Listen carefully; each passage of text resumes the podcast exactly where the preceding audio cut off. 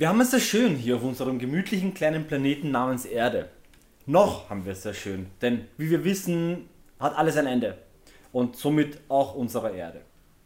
Deswegen ist es wichtig, dass wir genau jetzt nach oben blicken und nach den Sternen greifen. Leichter gesagt als getan, wo beginnen, wo aufhören. Zu Beginn ist es immer gut, ein Ziel vor Augen zu haben. Auf dem 67. Internationalen Astronautischen Kongress in Guadalajara, Mexiko, formuliert Elon Musk genau dieses Ziel. Er möchte den Mars kolonisieren. Warum den Mars und wer ist dieser Elon Musk überhaupt, von dem alle reden? Genau darauf und auf viele weitere Fragen möchte ich euch in diesem Channel Antworten bieten. Was wir aber heute in diesem Video besprechen möchten, sind einige grundlegendere Fragen. Warum sollten wir überhaupt einen anderen Planeten besuchen? Wie würden wir das denn überhaupt bewerkstelligen? Und haben wir schon die richtige Technologie dazu? Außerdem schauen wir uns an, was es für Entwicklungen in diesem Bereich der Raumfahrt gibt. Darauf könnt ihr euch freuen, denn das ist jede Menge echt cooles Zeug, Science Fiction Action im echten Leben. Das Beste an der ganzen Sache ist, das passiert jetzt gerade. Hallo und herzlich willkommen zur ersten Ausgabe von Mars Chroniken. Mein Name ist Sirwan und ich möchte euch mit auf eine Reise nehmen. Eine Reise zum Mars. Uns erwarten jede Menge Abenteuer und hochinteressante Sci-Fi-Action. Wenn euch interessiert, was ich mache, dann freue ich mich über ein Abo und oder ein Like und vielleicht sogar über einen Kommentar mit Feedback, denn ich freue mich über Verbesserungsvorschläge, da das alles für mich auch sehr neu ist. Ich möchte euch nicht länger auf die Folter spannen, legen wir gleich los.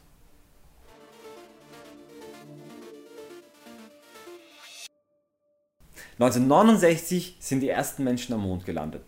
Hätte man damals die Menschen gefragt, wie die Raumfahrtmissionen von 2020 aussehen, hätte niemand gedacht, dass wir fünf Dekaden später noch niemanden zum Mars geschickt haben.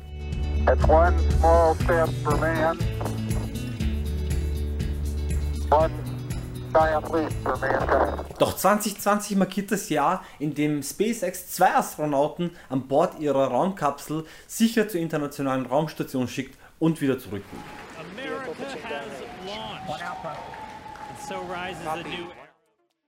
Das ist deswegen so wichtig, weil es bedeutet, dass SpaceX die Infrastruktur geschaffen hat, um Menschen nachhaltig ins All zu schicken. Und das zu einem Bruchteil des bislang üblichen Marktpreises.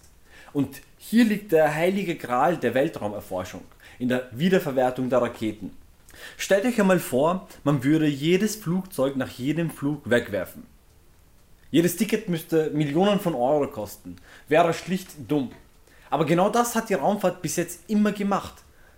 Die wenigsten Teile wurden manchmal wiederverwertet.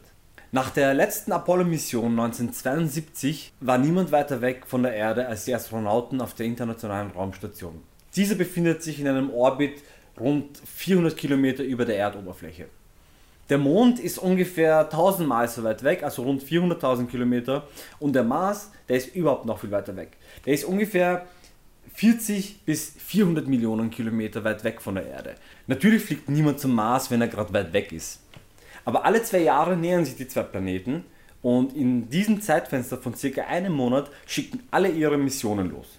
Zufälligerweise haben wir 2020 so ein Jahr. Deswegen wurden erst vor kurzem zahlreiche Missionen zum Mars geschickt. Mit dem definierten Ziel vor Augen und der ausgereiften Technologie für propulsives Landen in der Tasche hat SpaceX Anfang 2019 begonnen, in der texanischen Wüste in Boca Chica, Texas, die ersten Prototypen zu bauen, die uns und unser Zeug zum Mars bringen sollen. Diese Prototypen sind gigantische Geräte. Sie werden Starship genannt. Starship besteht im Wesentlichen aus zwei Teilen. Aus Starship an sich, dem Raumschiff, und einem Booster, genannt Super Heavy. Super Heavy hilft Starship lediglich in die Erdumlaufbahn zu kommen und trennt sich dann. Gestapelt sind die beiden Teile rund 120 Meter hoch. Das ist nicht nur länger als ein Fußballfeld, sondern auch höher als jede bisher dagewesene Rakete. Obendrein handelt es sich hier natürlich auch um die stärkste Rakete der Geschichte. Diese wird in der Lage sein, plus minus 100 Leute und jede Menge Cargo zum Mond und sogar zum Mars zu befördern. Das Schiff ist designt, 100 oder mehr Tonnen Cargo zu transportieren. Das ist mehr als 70 durchschnittliche Autos wiegen. Und mit einem Nutzlastvolumen von rund 1100 Kubikmetern würden da auch sicher einige dieser 70 Pkw hineinpassen. Es bedarf einer gigantischen Menge Energie und Schub, um nicht nur 100 Tonnen Cargo, sondern auch das Schiff selbst in Bewegung zu setzen, um der Erdanziehungskraft zu entfliehen. Denn Starship und Super Heavy aufeinander gestapelt und betankt wiegen rund 5000 Tonnen. Lasst euch das einmal auf der Zunge zergehen. 5000 Tonnen. Um diese 5000 Tonnen in den Orbit zu befördern, hat SpaceX den sogenannten Raptor entwickelt. Raptor ist ein Raketentriebwerk der nächsten Generation. Denn Raptor wird mit Methan und flüssigem Sauerstoff angetrieben.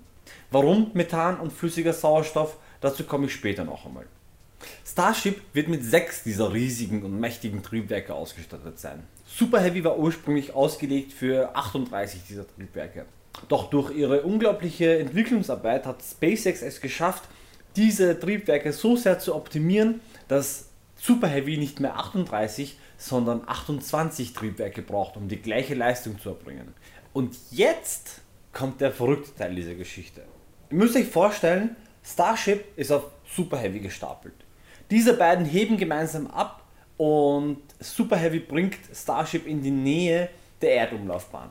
Super Heavy trennt sich und kehrt zur Erde zurück und landet selbstständig mit Hilfe seiner Triebwerke, um wiederverwendet zu werden. Nicht wiederverwendet im Sinne von monatelangen Instandsetzungsarbeiten, sondern wiederverwendet im Sinne von landen, auftanken und weiter geht's. Wie ein Linienflieger. Während Super Heavy tanken geht, wartet Starship in einem Parking-Orbit darauf, dass Super Heavy mit einem oder mehreren Tanker-Starships kommt, die Tanks auffüllt und ab geht die Reise zum Mars. Starship tritt nach einigen Monaten Reisezeit mit der 25-fachen Schallgeschwindigkeit, also rund 27.000 km/h, in die Marsatmosphäre ein. Dabei performt es ein bestimmtes Manöver und tritt mit seiner Bauchseite vorwärts in die Atmosphäre ein und bremst so einmal das Gröbste ab, um dann propulsiv mit Hilfe seiner Triebwerke aufrecht auf der Marsoberfläche zu landen. Schön und gut, aber wie weit sind wir tatsächlich mit dem Bau dieser Raketen? In dem Moment, wo ich dieses Video vorbereitet habe, hat SpaceX bereits Seriennummer 14, also SN14 in Angriff genommen. Woher weiß ich das? SpaceX macht aus dieser ganzen Sache kein Geheimnis. Sie bauen diese Raketen und Prototypen draußen in der texanischen Wüste. Man kann vom Straßenrand aus zusehen. Sie haben bereits mehrere 150 Meter Hops durchgeführt, die beweisen, dass Starship flugtauglich ist und dass das gesamte Konzept kein Blödsinn ist. Ein Start des NASA Space Shuttle hat zu seiner Zeit rund 450 Millionen Dollar gekostet.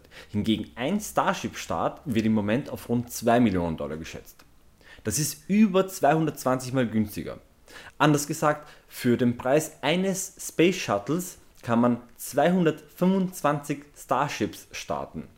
Wie sich das rentieren und rechnen kann, besprechen wir in anderen Videos. Der Bau dieser Prototypen, die im Endeffekt alle 72 Stunden das Werk verlassen sollen, wird in diesem Channel stark im Fokus stehen.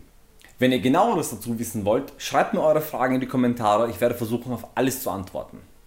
Um den Rahmen nicht zu sprengen, ist es das mal für heute von meiner Seite gewesen. Ich bedanke mich fürs Zusehen und vergesst nicht mir ein Abo und ein Like oder einen Kommentar dazulassen, damit ich den Channel aufbauen kann.